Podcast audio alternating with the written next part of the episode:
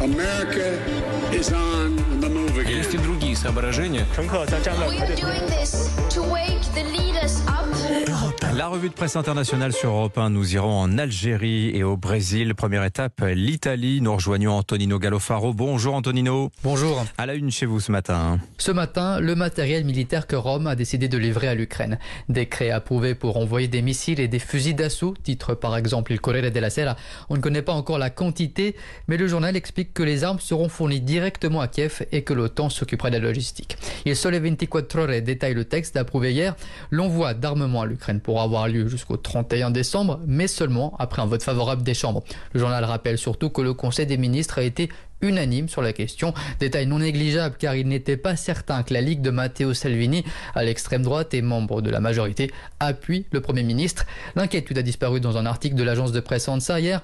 Salvini, non division, nous appuyons les requêtes de Mario Draghi. Et direction l'Algérie maintenant. Bonjour Nour Chahine. Bonjour. De quoi parle-t-on à Alger?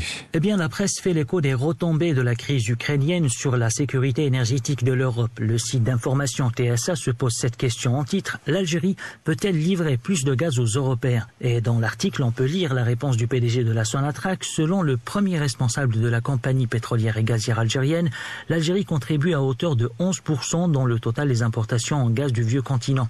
Le pays pourrait aller au-delà de ces quantités grâce à une capacité non utilisée du gazoduc transméditerranéen, indique le soir d'Algérie. Même si ces capacités ne pourront jamais remplacer le gaz russe qui couvre près de 40% des besoins de l'Europe. Cela dit, le gaz algérien reste stratégique particulièrement pour les pays du sud de l'Europe. En témoigne la visite hier du ministre italien des Affaires étrangères à Alger, reçu par le président Tebboune en présence du PDC de la Sonatrach. Le gaz était au centre des discussions. Allez, enfin, dernière étape, le Brésil. Bonjour Marino Dacher. Bonjour. De quoi parle-t-on chez vous? De l'étrange position du Brésil face à la crise en Ukraine, Bolsonaro veut se maintenir neutre, rapporte le quotidien Wall, qui poursuit à aucun moment Bolsonaro n'a critiqué Poutine. Pour l'ambassadrice ukrainienne à l'ONU, chaque pays doit choisir son bord.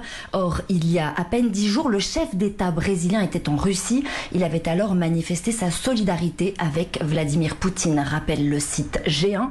Depuis l'invasion de l'Ukraine le 24 février dernier, les sondages ici montrent que l'opinion publique, comme raconte la Folia di São Paulo, craint que Bolsonaro ne s'exprime en faveur de Poutine et n'engage le Brésil dans le conflit. D'après le diplomate cité par cette même source, le Brésil a été trop timide face à la gravité de la crise et a commis une erreur irréparable en ne voyant pas venir la guerre. Merci Marie Nodacher. À suivre.